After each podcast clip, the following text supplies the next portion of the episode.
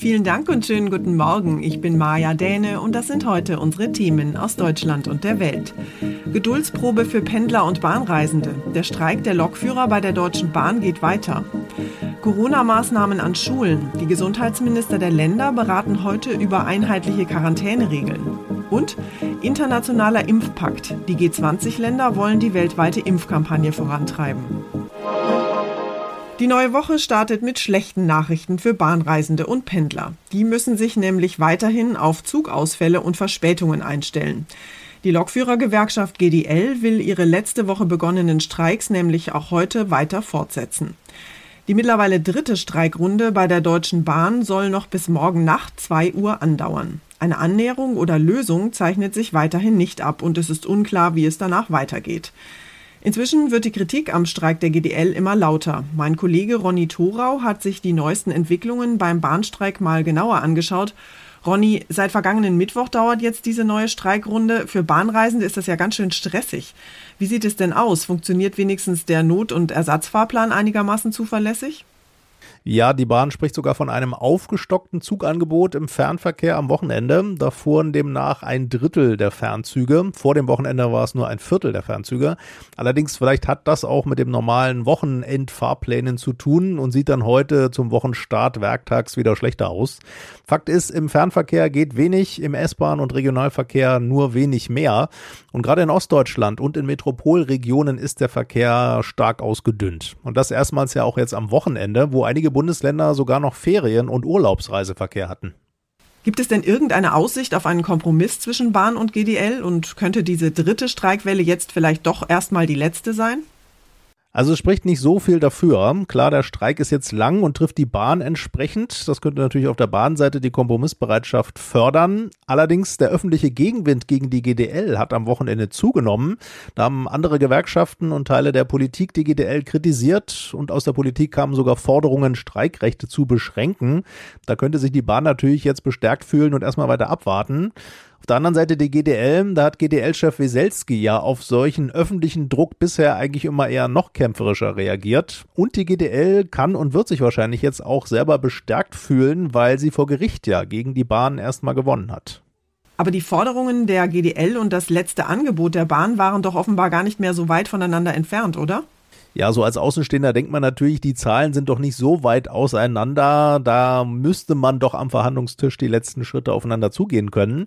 Aber bei diesem Streik geht es eben um mehr. Manche werfen der GDL ja vor, eigentlich um mehr Einfluss, um mehr Mitglieder bei der Bahn zu kämpfen, um angesichts des Tarifeinheitsgesetzes nicht an Einfluss zu verlieren.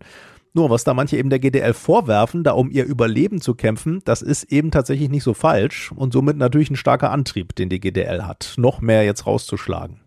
Abwarten und Nerven behalten also nochmal heute für alle Bahnkunden. Dankeschön, Ronny. Die Bundestagswahl rückt ja immer näher, der Wahlkampf läuft auf Hochtouren und die Spitzenpolitiker aller Parteien legen sich gerade so richtig ins Zeug, um Wähler für sich zu gewinnen. Für CDU und CSU sieht es im Moment allerdings gar nicht gut aus. In den aktuellen Umfragen liegt die SPD nämlich deutlich vor der Union. Für CSU-Chef Markus Söder ist diese Woche deshalb entscheidend, um den Abwärtstrend der Union umzukehren. Dass die Union das Kanzleramt verlieren könnte, hat lange kaum jemand für möglich gehalten, auch nicht Kanzlerkandidat Armin Laschet. Ein echter Plan, um gegenzuhalten mit Hinweisen auf eigene Stärken fehlt. Allerdings Laschet stand schon mehrfach trotz aussichtslos erscheinender Lage zum Schluss als Sieger da. SPD-Kanzlerkandidat Olaf Scholz versucht sich trotz der guten Umfragen bescheiden zu geben. Er dürfte daraus aber zumindest Hoffnung schöpfen, dass es am Ende sogar für eine Mehrheit nur mit den Grünen reicht und sich die Frage nach FDP oder Linke als drittem Partner gar nicht mehr stellt. Jan-Henner Reitze, Berlin. Die Corona-Infektionszahlen gehen ja seit Wochen steil nach oben und betroffen sind mittlerweile laut RKI immer mehr junge Menschen. Die Gesundheitsminister der Länder wollen deshalb heute über Quarantänemaßnahmen im Fall von Corona-Infektionen an Schulen sprechen. Dabei soll es um möglichst einheitliche Regeln gehen, sagt der Vorsitzende der Gesundheitsministerkonferenz. Für den Fall, dass ein Schüler in einer Klasse mit Corona infiziert ist, gibt es im Moment in jedem Bundesland ganz unterschiedliche Vorgaben für die Quarantäne. Die Länder sind sich einig, dass weitere Schulschließungen unbedingt verhindert werden sollen. Bei den Maßnahmen herrscht aber weiter keine Einigkeit. Hier brauche es nun endlich einheitliche Vorgaben, hatte vor kurzem auch Bundesgesundheitsminister Spahn gefordert. Sein Vorstoß, wenn alle Schüler im Unterricht Maske tragen, müsste man nicht die ganze Klasse in Quarantäne schicken, wenn ein positiver Fall auftritt. Diese Praktik würde laut Spahn nämlich dazu führen, dass irgendwann Hunderttausende Schülerinnen und Schüler für zwei Wochen nicht am Unterricht teilnehmen, obwohl sie gar nicht infiziert sind. Diana Kramer, Berlin. Auch in Rom geht es derzeit um das Thema Corona. Dort beraten nämlich die Gesundheitsminister der G20-Staaten darüber, wie zukünftige Pandemien verhindert werden können oder wie man sich zumindest besser darauf vorbereiten kann. Wichtigstes Ziel ist es außerdem, die Impfkampagne weltweit schneller voranzutreiben. Deutschland will bis Jahresende 100 Millionen Impfdosen in der internationalen Corona-Impfkampagne zur Verfügung stellen. Das ist so viel, wie wir bisher auch in unserem Land verimpft haben, sagt Gesundheitsminister Spahn. Wir wollen die Welt impfen, kündigte Spahn an, denn die Pandemie sei erst vorbei, wenn sie auf der ganzen Welt vorbei sei. Konkret heißt das, 40 Prozent der Weltbevölkerung soll bis Jahresende geimpft sein, auch um zu verhindern, dass neue Corona-Varianten entstehen. Ein entsprechender Pakt soll hier in Rom verabschiedet werden. Mehr Zusammenarbeit ist also das Motto, auch beim Austausch von Daten und Wissen. Und wer da nicht kooperiert, forderte Spahn, der müsse mit Sanktionen rechnen. Claudia Wächter, Rom. In Belarus wird heute das Urteil im Prozess gegen die Oppositionelle Maria Kaljesnikova erwartet. Der 39-Jährigen drohen bis zu zwölf Jahren Haft. Ihr werden eine Verschwörung mit dem Ziel einer illegalen Machtergreifung und die Gründung und Führung einer extremistischen Vereinigung vorgeworfen. Kaljesnikova war vor gut einem Jahr bei den Protesten gegen Machthaber Alexander Lukaschenko festgenommen worden. Auch nach einem Jahr in Haft ist Maria Kalesnikova ungebrochen in ihrem Widerstand gegen Machthaber Lukaschenko. Die frühere Musikerin, die lange in Stuttgart als Kulturmanagerin arbeitete, gehört zu den bekanntesten politischen Gefangenen in Belarus. Kalesnikova wurde nach den Protesten gegen Lukaschenko im vorigen Jahr vom KGB-Geheimdienst entführt und inhaftiert. Bei dem umstrittenen Prozess in Minsk war die Öffentlichkeit nicht zugelassen. Der Richterspruch aber soll nun öffentlich sein. Es gilt als sicher, dass die 39-Jährige zu langer Haft verurteilt wird. Ulf Mauder, Moskau. Unser Tipp des Tages heute für alle, die häufig Kopfschmerzen haben. Das haben Sie sicher auch schon mal erlebt. Auf zu viel Stress, zu viel Alkohol oder zu wenig Schlaf reagiert der Körper häufig mit Kopfweh.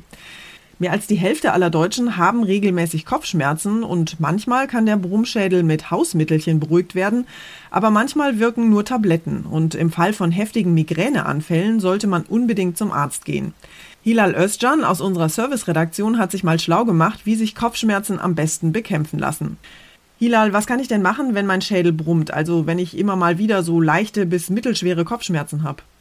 Dazu habe ich mich bei einem Hausarzt schlau gemacht und er hat mir erzählt, dass ich schauen soll, ob meine Schmerzen ganz neue sind. Treten sie zum Beispiel stärker und öfter auf oder entstehen sie jetzt plötzlich ganz woanders im Kopfbereich als sonst bei mir?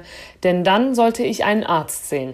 Es gibt nämlich 200 Arten von Kopfschmerzen und darunter eben auch gefährliche, die man dann untersuchen lassen sollte. Häufig sind es aber eher Spannungskopfschmerzen. In den Fällen einfach abwarten und auf Hausmittel zurückgreifen. Welche Hausmittel helfen denn bei Kopfschmerzen? Hilfreich sind Tees, Koffein, eine Cola, wenn man es mag, oder aber auch genug Pausen, wenn man zum Beispiel arbeitet. Außerdem soll man auch genug schlafen, je nachdem, wie viel Schlaf man so braucht. Sport hat mein schlauer Hausarzt ebenfalls empfohlen. Das bedeutet jetzt natürlich nicht, dass man mit starken Kopfschmerzen aufs Rad springt und kilometerlang Fahrrad fährt. Das ist vorbeugend gemeint. Dann kann man noch Schmerztabletten wie Paracetamol nehmen. Die sind ja sowieso rezeptfrei. Tipps und Tricks gegen Kopfschmerzen waren das. Dankeschön, Hilal. Und zum Schluss geht es hier bei uns um Steine vom Mars und einen Roboter mit eisernem Willen. Der Rover, der seit Februar auf dem Mars rumrollert, ist ein Hightech-Wunder und hat auf jeden Fall schon mal den passenden Namen. Perseverance Durchhaltevermögen heißt der milliardenschwere Roboter nämlich. Und Durchhaltevermögen, das braucht er auch bei seinem kniffligen Einsatz. Gestern hat er eine Probe aus Marsgestein entnommen und sicher verstaut. Tina Eck in Washington, für dieses Bohrmanöver hat Perseverance ja aber eine ganze Weile gebraucht, oder? Ja, letzten Monat hatte der Rover schon mal gebohrt, aber an der falschen Stelle. Da war das Gestein so pulverisiert und bröckelig, dass es nicht in die Proberöhrchen gefüllt werden konnte. Dann, vor ein paar Tagen, hatte der Rover wieder einen kleinen Felsen angebohrt, aber das Licht war dabei so schlecht, äh, dass die Ingenieure im Kontrollzentrum zunächst nicht genau erkennen konnten, ob das Material wirklich im Röhrchen gelandet war. Jetzt aber gab es besser belichtete Fotos davon und voilà, Gestein ist im Röhrchen ungefähr so dick wie ein Bleistift Raumschiff und das wird dann später zur Erde geschickt und genau untersucht auf mikrobisches Leben auf dem roten Planeten zu irgendeiner Zeit. Das war's von mir für heute. Ich bin Maja Däne und wünsche Ihnen einen guten Start in die neue Woche. Tschüss und bis morgen.